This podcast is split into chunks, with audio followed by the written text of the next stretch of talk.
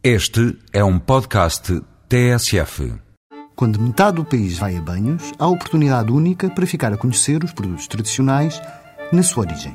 O Algarve, um dos destinos turísticos mais requisitados nesta época, não seria o mesmo sem os sabores únicos que se encontram nesta região.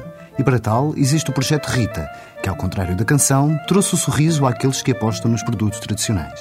Rita são as iniciais do projeto Reinventar a Indústria Tradicional do Algarve cofinanciado pela iniciativa comunitária Equal e dinamizado por uma rede de parcerias entre a Qualigênese, a Global Algarve, a Associação Inloco e a Escola Superior de Tecnologia da Universidade do Algarve, pretende fazer a ponte entre o conhecimento da confecção de produtos tradicionais, passados de geração em geração, para os novos tempos.